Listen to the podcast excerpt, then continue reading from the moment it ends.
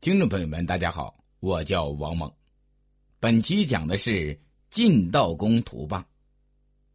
周简王十二年，公元前五七四年，晋国发生变乱，晋厉公杀掉执政大夫三系，大夫栾书和荀偃又杀掉了晋厉公。第二年，荀偃和栾书派侍房到京师，京师指的是洛阳，迎晋襄公少子桓叔之孙周回晋国，立为晋君。当时周年仅十四岁，但十分精明。当晋国大夫们表达了立他为君的心愿时，周说：“我能为君，本非我所欲，可事已至此。”岂非天意？人之求君上，是为使君上发号施令。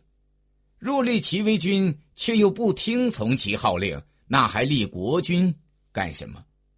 你们今天立我也罢，不立我也罢，若共同遵从君上，是神之所服。大夫们回答说：“是群臣之愿也，我们敢不为君之命是听？”正月十五日，周与晋国大夫杀鸡盟誓，然后才回到晋国继位，是为晋悼公。长期以来，晋国执政大夫势大，政出多门。道公尚未继位，便想到这一威胁，并收回执政大夫们的权利，实在高明。道公少而有才，由此可见一斑。晋道公一入晋国，便下令驱逐了七个不臣之人。晋道公继位之后，立即采取了一系列整顿措施，使命百官，施舍，以责，逮官寡，镇废治，匡乏困，救灾患，禁淫特，薄赋敛，诱罪吏，节气用，食用民，欲无饭食。任魏相、侍房、魏杰、赵武等人为卿，命荀家、荀惠、栾离、韩无忌为公族大夫，使他们训导卿之子弟，共检孝弟。任侍卧为太傅，使修范五子之法；任右行宰为司空，使修饰儒之法；任辩纠玉容，掌管校正之官。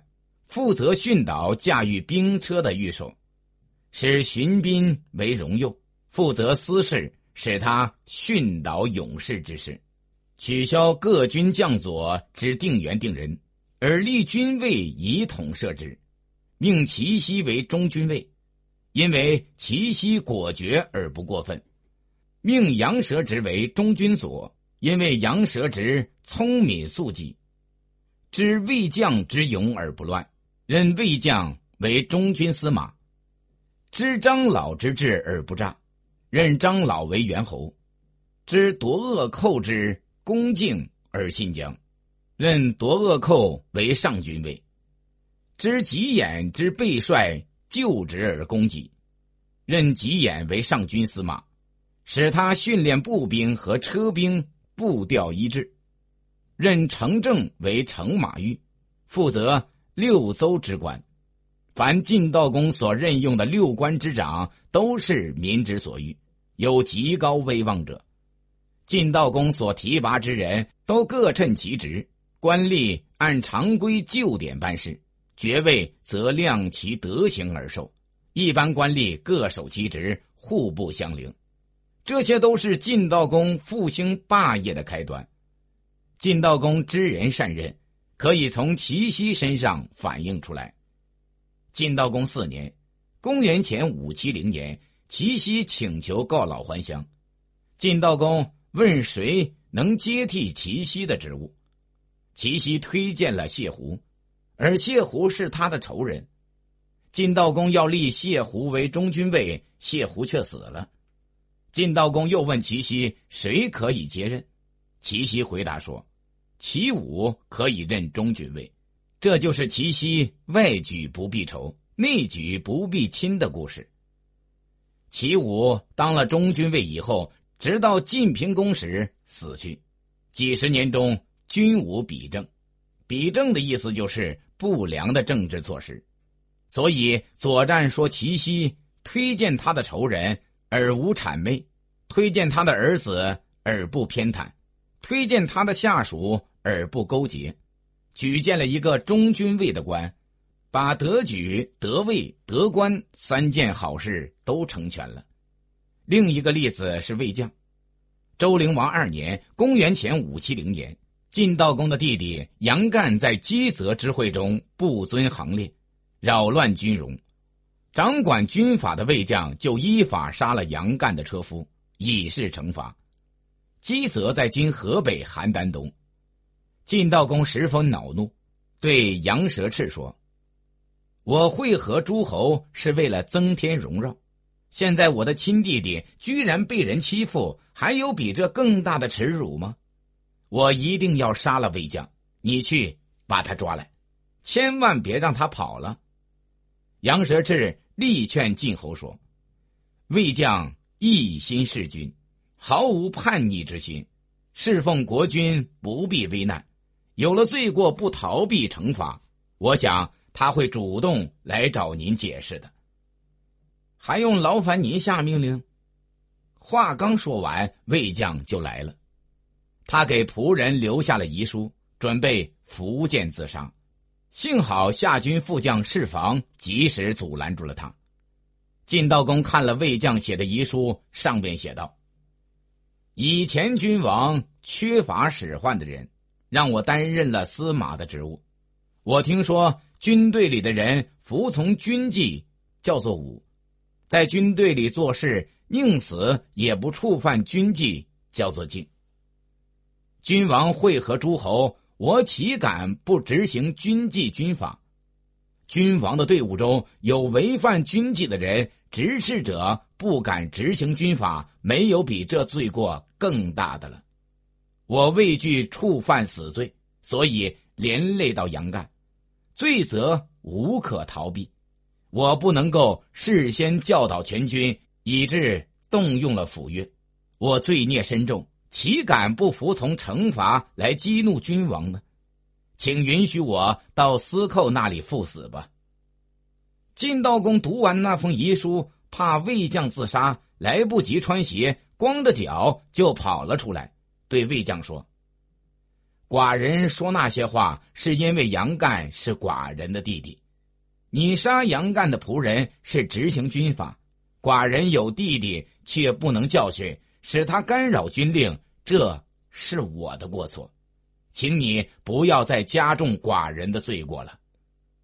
通过这件事，晋道公认为魏将能以行佐民。会盟回来后，便特地以公时大夫之礼赏赐魏将。